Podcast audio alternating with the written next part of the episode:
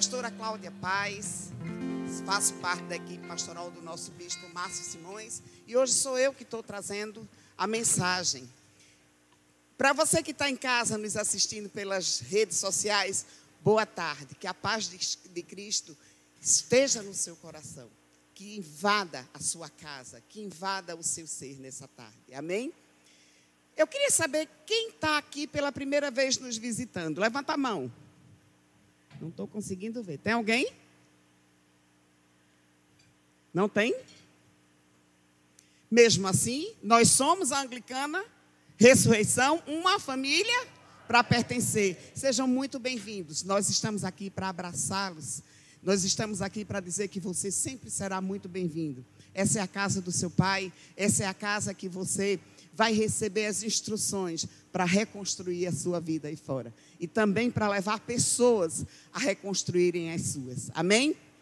Vamos ficar um pouquinho só em pé para a gente ler a palavra do Senhor lá em Neemias 4, dos versos 6 a 9. Diz assim: Nesse meio tempo, fomos reconstruindo o muro, até que em toda a sua extensão chegamos à metade da sua altura pois o povo estava totalmente dedicado ao trabalho. Quando, porém, Sambalate, Tobias, os árabes, os amonitas e os homens de Asdod souberam que os reparos dos muros de Jerusalém tinham avançado e que as brechas estavam sendo fechadas, ficaram furiosos. Todos juntos, juntos planejaram atacar Jerusalém e causar confusão. Mas nós oramos ao nosso Deus e colocamos guardas de dia e de noite para proteger-nos deles. Essa é a palavra do Senhor e por ela nós damos graças a Deus. Pode sentar, amados. Fecha tua, os teus olhos, baixa a tua cabeça. Vamos novamente entrar na sala do trono e nos colocar diante da presença do Senhor, clamando que Ele nos esvazie de nós mesmos. Ó oh, Pai, obrigada, Senhor, pela oportunidade de estarmos aqui na tua casa. Com liberdade, Senhor, para expressarmos a nossa adoração. Para expressarmos, Senhor, a nossa devoção. Para dizermos, Pai, que só Tu és digno de receber todo o louvor, toda a nossa adoração. Nós entregamos nessa tarde as nossas vidas a Ti, Senhor. Nós clamamos que o Teu Santo Espírito nos esvazie de nós mesmos para que nós possamos ser preenchidos, totalmente preenchidos por Ele. Ó oh, Pai Santo, abre os nossos ouvidos espirituais para ouvirmos a Tua mensagem. Senhor, que essa mensagem venha fazer diferença em nossos corações, porque a Tua palavra é assim, Senhor. A Tua palavra, ela tem o poder de transformar. Ninguém que está na Tua santa presença, que a ouve e que ouve essa palavra, sai da mesma forma que entrou. Por isso nós te suplicamos, trabalhe em nossas vidas, Pai. Nós entregamos, Senhor, a nossa vida. Nós entregamos no teu altar as nossas brechas e nós te pedimos, Santo Espírito de Deus, nos ajuda, Senhor, para que possamos reconstruí-las de acordo com a tua soberana vontade, com a tua unção sobre nossas vidas. E assim, Senhor, eu te peço, usa-me como instrumento teu nessa tarde e que as palavras da minha boca e o meditar do meu coração sejam agradáveis a Ti, ó Senhor, rocha minha e redentor meu. É no nome precioso de Jesus que nós te oramos. Amém, amém e amém. Meus amados, nós estamos numa série que eu acho que essa série foi perfeita para nós iniciarmos o ano, depois de um ano tão difícil que nós passamos. E aí nós vimos a semana passada o primeiro tema que foi as bases, né? Então, bases para nós podermos reconstruir os nossos muros, as nossas brechas. Hoje nós vamos ver os ob obstáculos que nós nos deparamos quando nós vamos reconstruir alguma brecha, reconstruir os nossos muros. E nós lemos esse texto de Neemias porque ninguém representa melhor uma reconstrução do que o próprio Neemias. Então, o que estava acontecendo naquela época? Como era? Qual era a situação? O que estava acontecendo? Jerusalém ela estava enfraquecida. O povo que sustentava aquela cidade aquela sociedade, ele havia sido levado para o cativeiro. E aí, os muros de Jerusalém estavam, tinham sido destruídos. A cidade estava cheia de brechas, as portas destruídas. A cidade não tinha mais proteção. E o que é que acontece? Neemias é levantado por Deus. Muito embora Neemias tenha nascido no cativeiro. E ele também tenha presenciado os cultos politeístas. Mas ele foi trabalhado por Deus. Ele foi escolhido, ele foi separado por Deus para ser o reconstrutor dos muros de Jerusalém.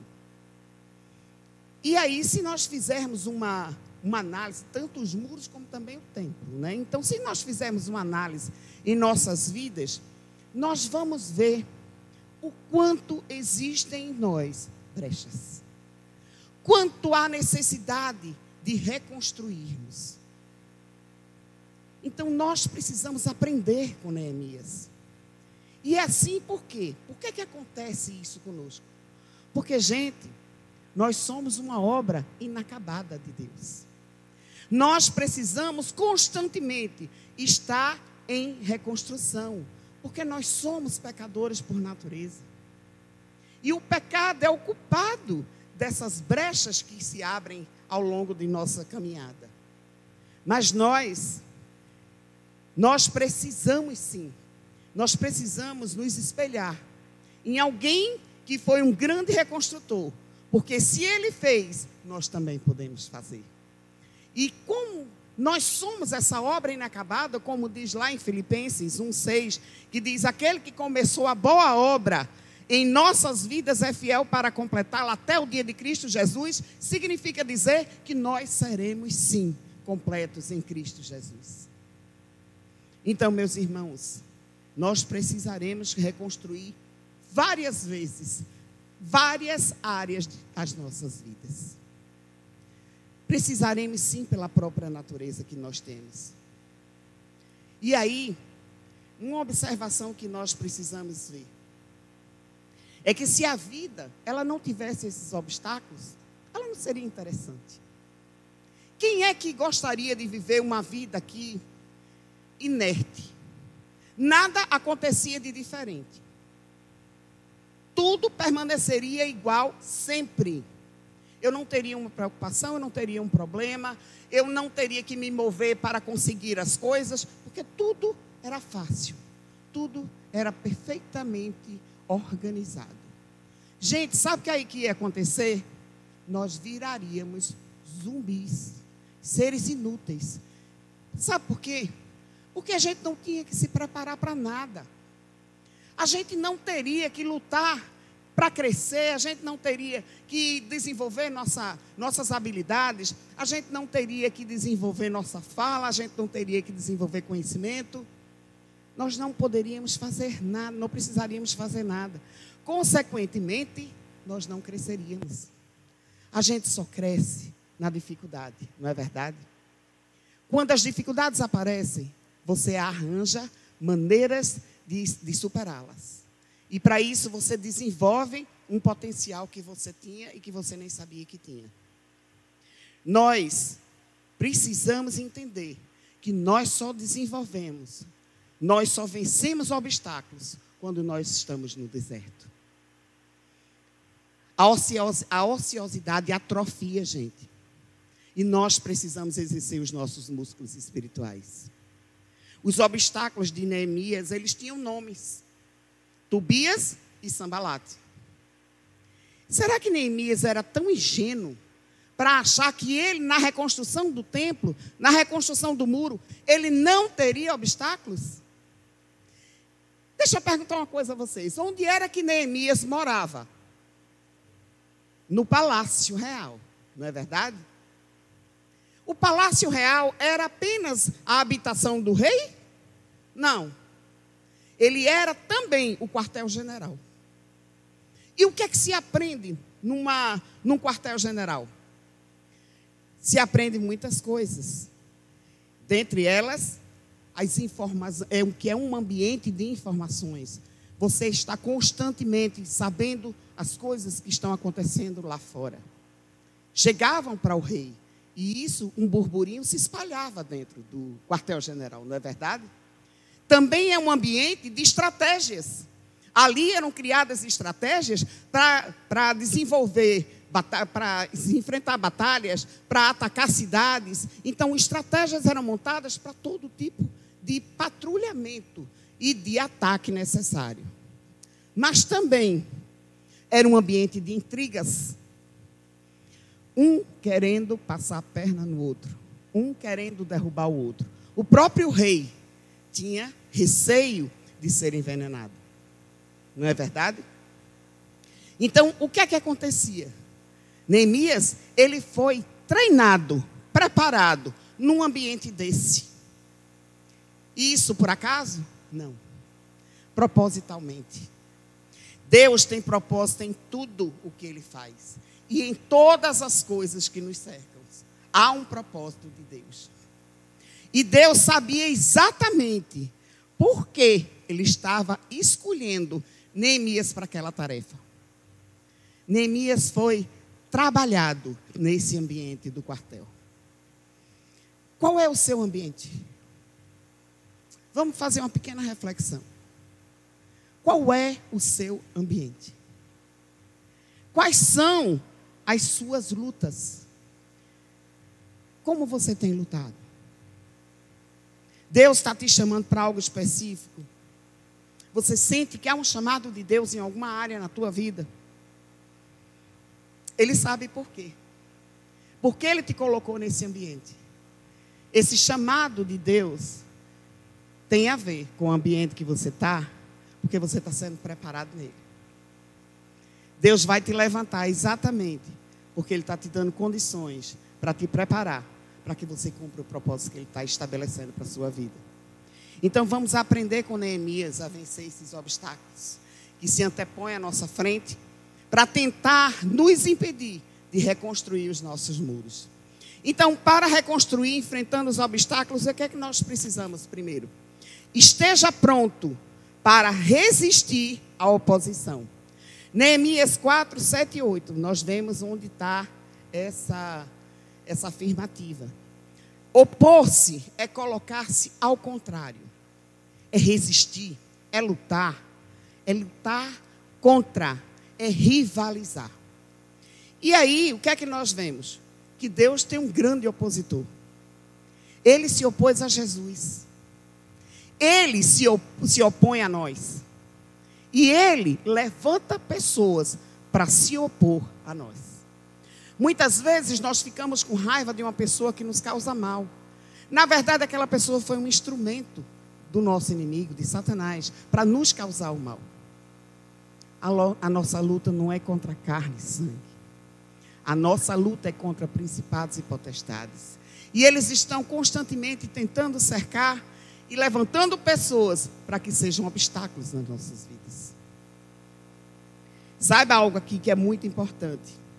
Sempre que você decidir em seu coração agir como Deus deseja que você haja, você vai enfrentar opositores. Já ouviu um ditado que árvore que frutifica é árvore que leva pedrada? Pronto. É assim. Quando você decidir obedecer a Deus, e seguir o propósito que ele traçou para a tua vida, você vai encontrar opositores na tua frente. Veja como foi com Neemias. Quando, porém, Sambalate, Tobias, os árabes, os amonitas e os homens de Asdod souberam que os reparos dos muros de Jerusalém tinham avançado e que as brechas estavam sendo fechadas, ficaram furiosos.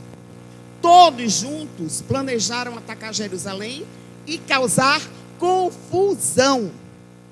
Essa é a principal estratégia de Satanás para nossas vidas. Contra os filhos de Deus, contra o próprio Deus. Porque quando ele age conosco, contra nós, em oposição, ele está agindo contra Deus.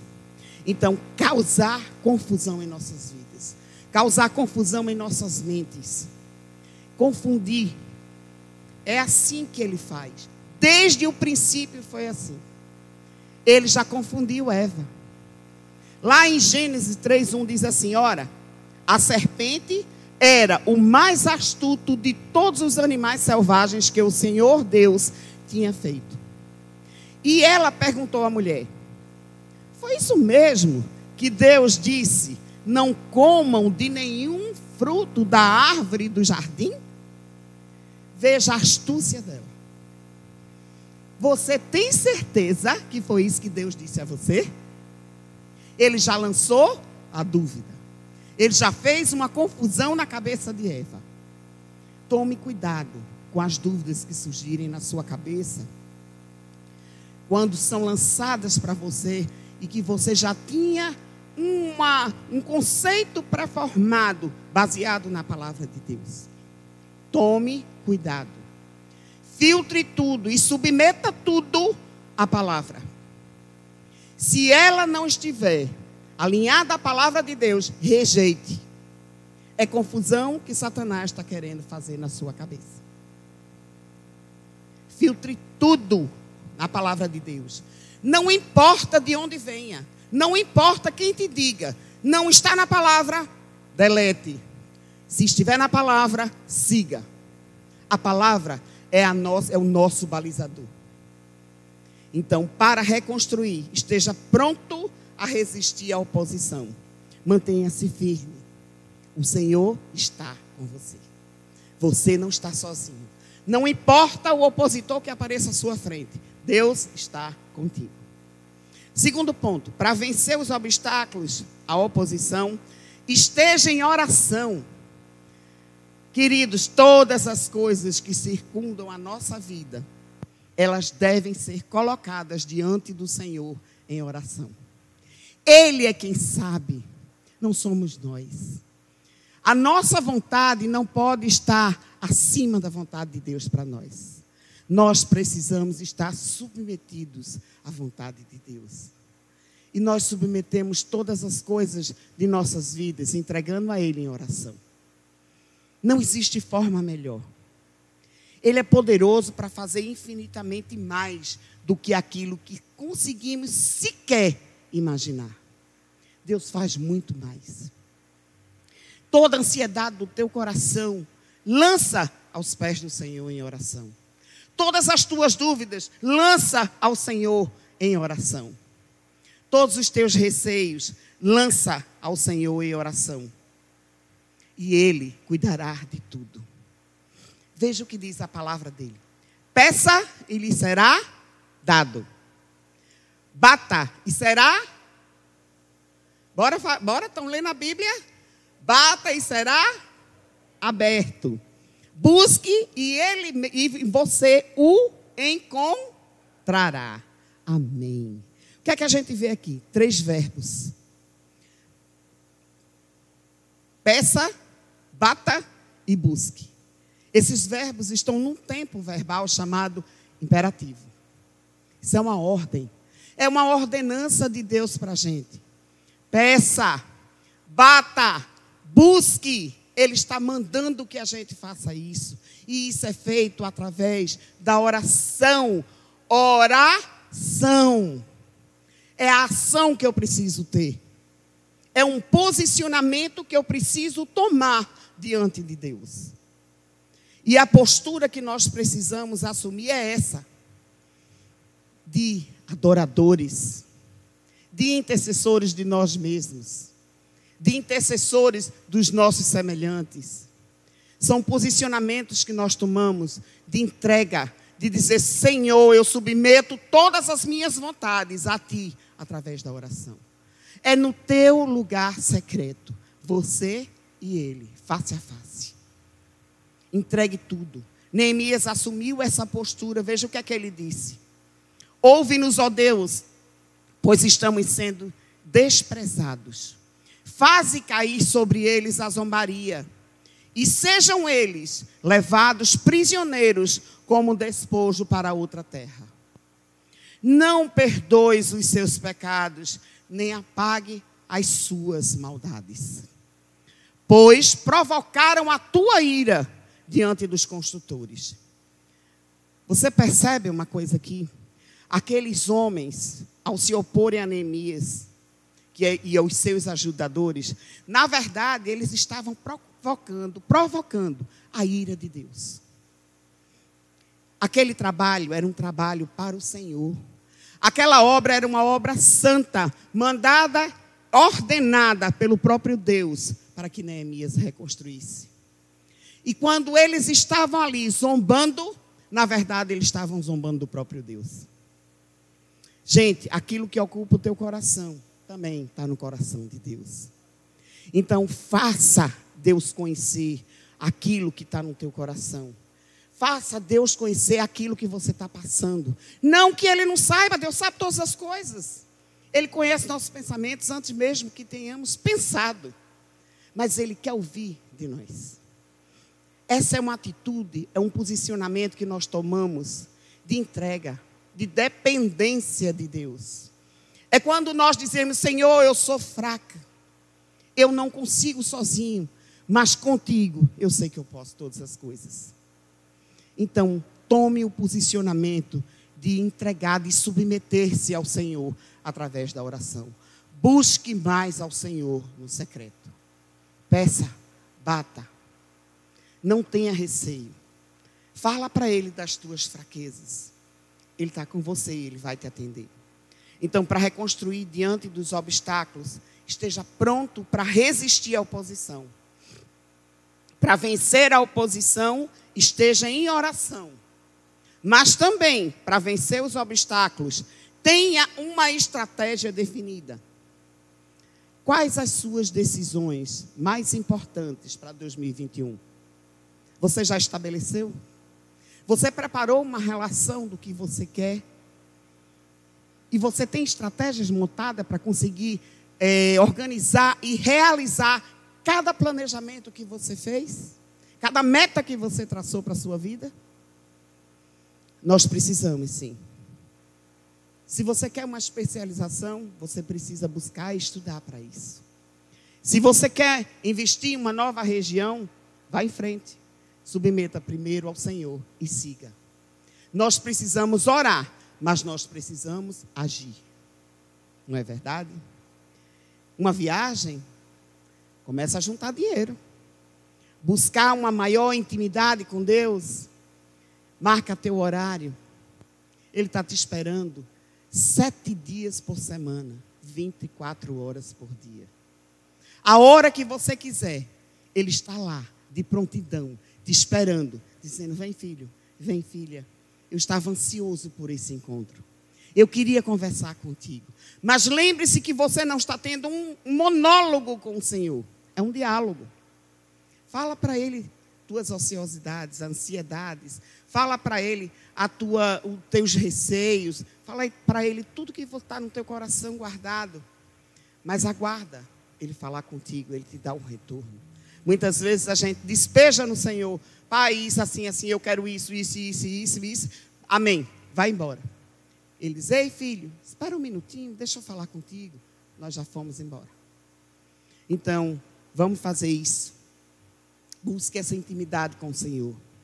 Para que a gente reconstrua com, com, com bases sólidas, a gente precisa ter um Deus que está íntimo de nós, nos direcionando, nos de, nos dirigindo como uma bússola, dizendo: vai por este caminho aqui. Então, leia mais a palavra. A, tu, a vontade dele para você está lá escrita. Aquela é a maior carta de amor que alguém poderia ter escrito para nós. E tudo o que ele quer de nós está ali dentro. Então, trace os seus planos. Mas eu te pergunto: se você não tiver estratégia, não vai ficar fácil de você resolver e cumprir os seus planos. Você já tem a sua estratégia? Se não tem, comece a pensar numa.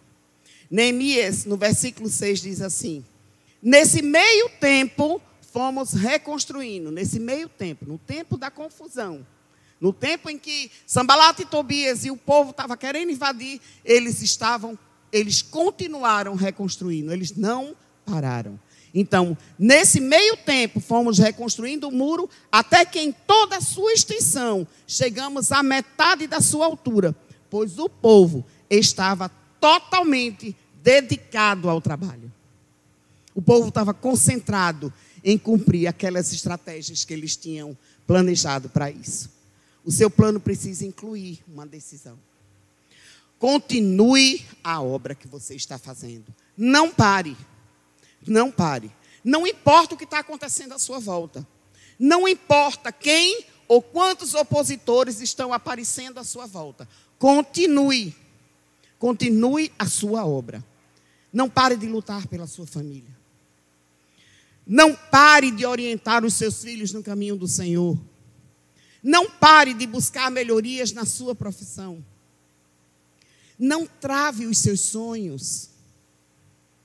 Não trave, não pare de buscar a profundidade no seu relacionamento com Deus. Mergulhe cada vez mais fundo. O Senhor espera isso por você.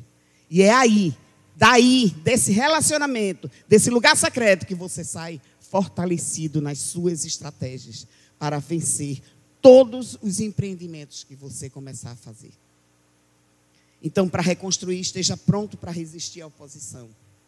Vença os obstáculos pela oração. Tenha uma estratégia, mas mantenha o ânimo e a confiança.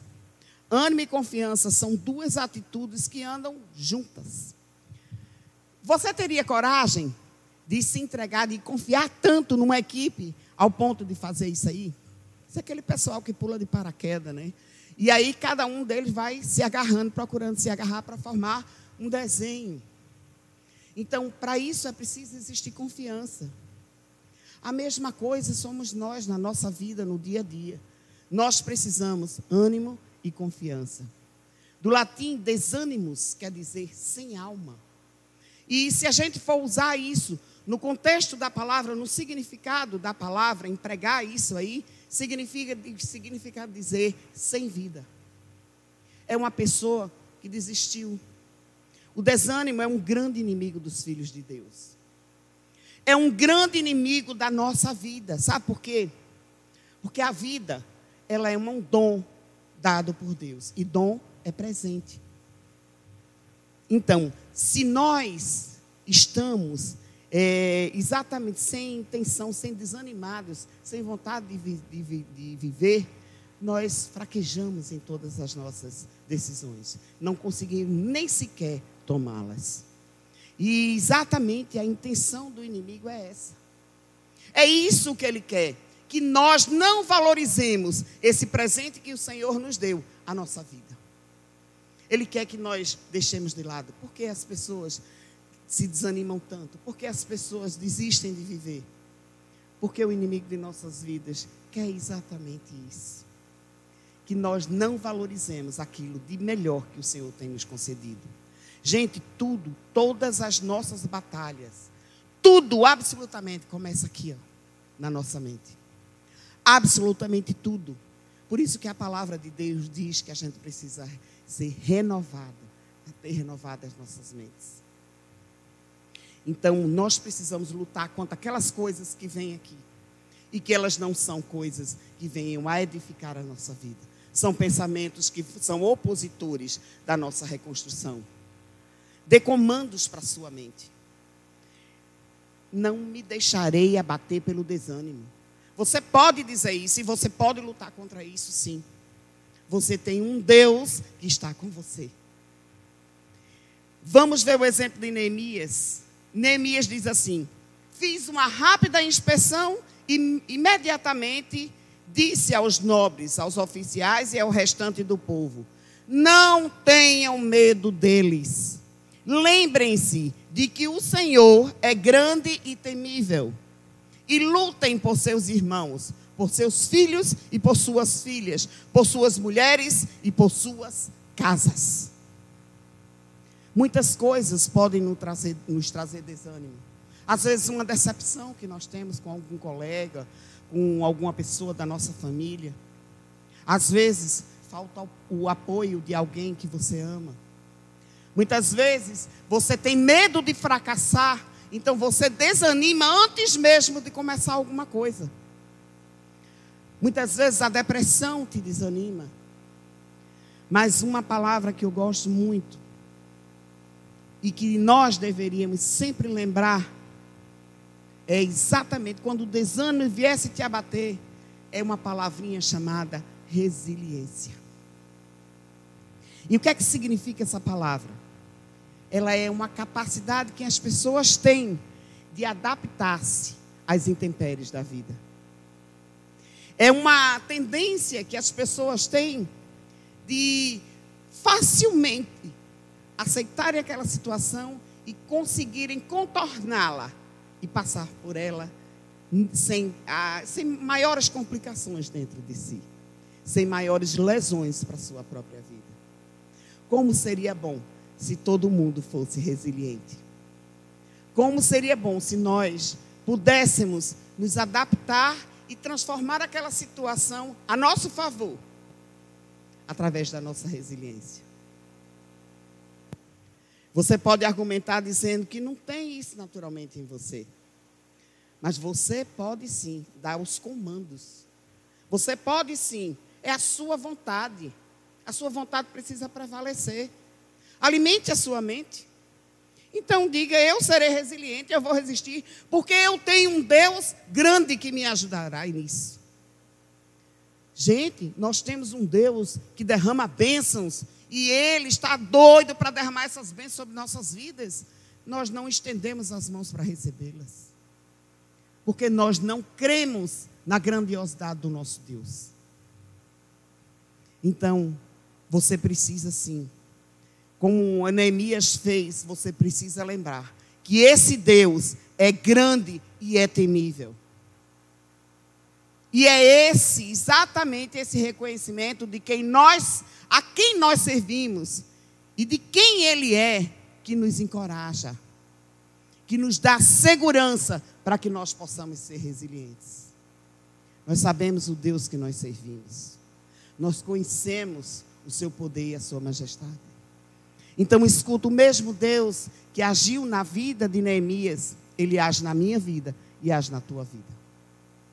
Deus agiu na vida de, de Neemias principalmente porque ele foi dependente do poder de Deus o tempo inteiro.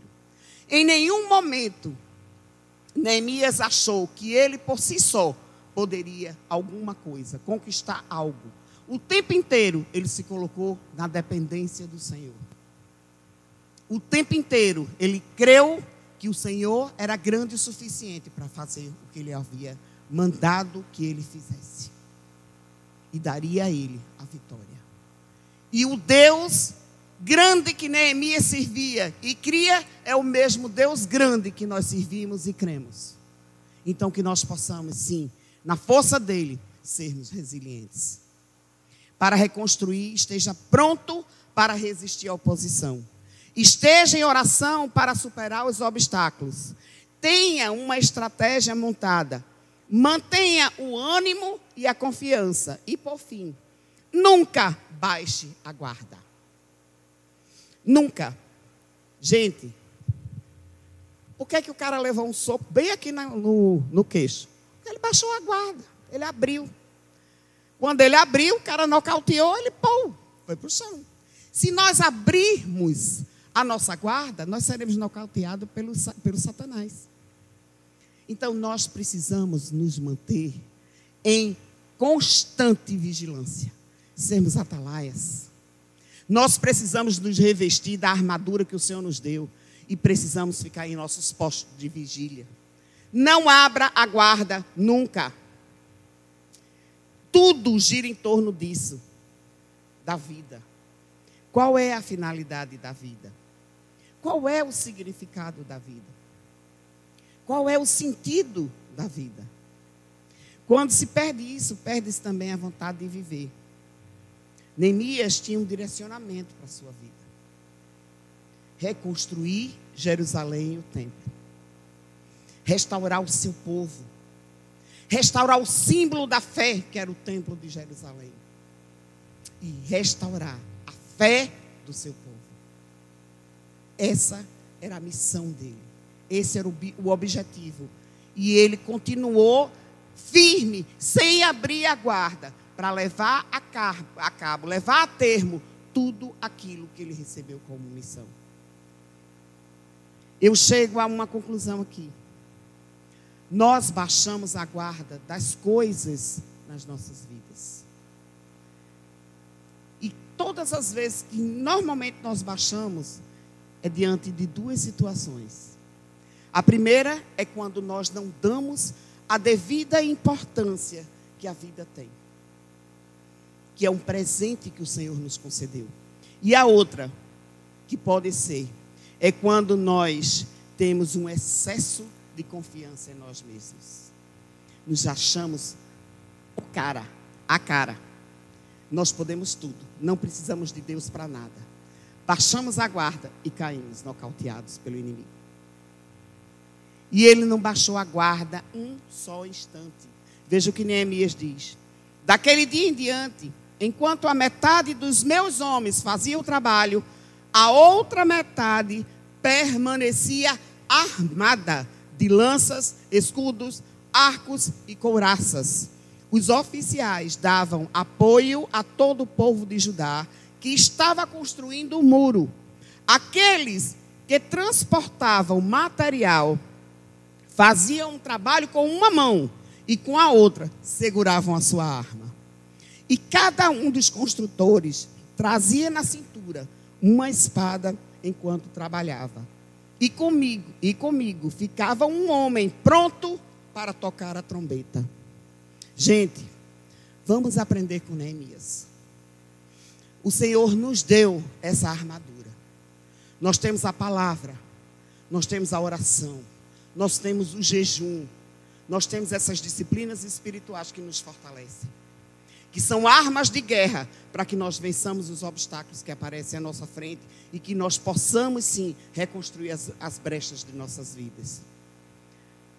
E seus liderados faziam o trabalho com uma mão e com a outra empunhavam uma arma faça o seu trabalho, mas não abra a sua guarda. Continue fortalecendo o seu trabalho com a sua armadura. Siga, não baixe a guarda na correção dos seus negócios. Tenha as atitudes que vão te permitir não ser apontado por Satanás. Tenha atitudes que ele não se oponha como obstáculo pela tua conduta totalmente diferente da vontade de Deus para você. Não baixe a guarda da fidelidade e da lealdade nos seus relacionamentos. Seja no casamento, seja na sua, na sua vida social, no trabalho, seja na sua relação de amizade. Não baixe a guarda do valor do seu corpo. Ele é o templo do Espírito Santo de Deus. Não baixe a guarda acerca daquilo que Deus tem te dado como talento para servi-lo. Não desperdice, não desperdice isso. Use. Você não poderá jamais ser apontado como negligente por não ter usado aquilo que o Senhor te deu para usar dentro da obra santa dele. Então, concluindo, vamos fazer uma recapitulação para que a gente saia daqui com as bases, com as estruturas fortalecidas dentro de nós, para que nós possamos vencer todos os obstáculos que se, se antepuserem, antepuserem à nossa frente, nos tentando nos impedir de reconstruir os nossos muros. Então, recapitulando, vamos ver. Primeiro, lembre-se que você está construindo, pondo um tijolo aqui, pondo uma coluna ali. Essa obra, ela está andando e que vão surgir obstáculos, sim. Então, o que é que nós precisamos? Vencê-los. Para vencê-los, resista a qualquer tipo de oposição. Ore sempre ininterruptamente. Ore diariamente. Ore sem cessar. Tenha uma estratégia definida. Mantenha o ânimo e a confiança. Nunca, nunca baixe a sua guarda. O Senhor te ajudará na reconstrução das tuas brechas. O Senhor restaurará o templo do Espírito Santo. O Senhor te levará a lugares cada vez mais altos. Então sejamos como Neemias, que nós estejamos prontos, construindo, não parando a obra, mas com as nossas armas na outra mão, para que nós possamos vencer todo e qualquer obstáculo que aparecer à nossa frente. Amém? Feche os teus olhos e vamos orar. Obrigada, Senhor, pela tua palavra que é poderosa. Obrigada, Senhor, por essa instrução que tu tens, tens nos dado para vencermos o maior inimigo de nossas vidas, Senhor. Pai, nós nos colocamos diante de ti, totalmente dependentes da tua graça, da tua bondade e da tua misericórdia. E te pedimos, Senhor, semelhante fizestes a Neemias, faz conosco. Nos ajuda, Senhor amado, a reparar todas as brechas de nossas vidas. Nos ajuda, Senhor, a reconstruir o templo. Nós queremos que o teu templo seja um templo adornado, Senhor, de adoração. Nós queremos que o perfume seja o perfume suave de Cristo. Nós queremos que nós possamos exalar onde nós estivermos, Senhor, aonde nós chegarmos. Nos ajuda, Santo Espírito de Deus. Nós queremos te dar a excelência da nossa vida. Por isso nós te suplicamos, faz a tua obra em nós. Continua, Senhor, até o dia de Cristo Jesus. É isso que nós te pedimos e te agradecemos. O nome está acima de todo nome. Jesus Cristo. Senhor das nossas vidas. Amém, amém e amém.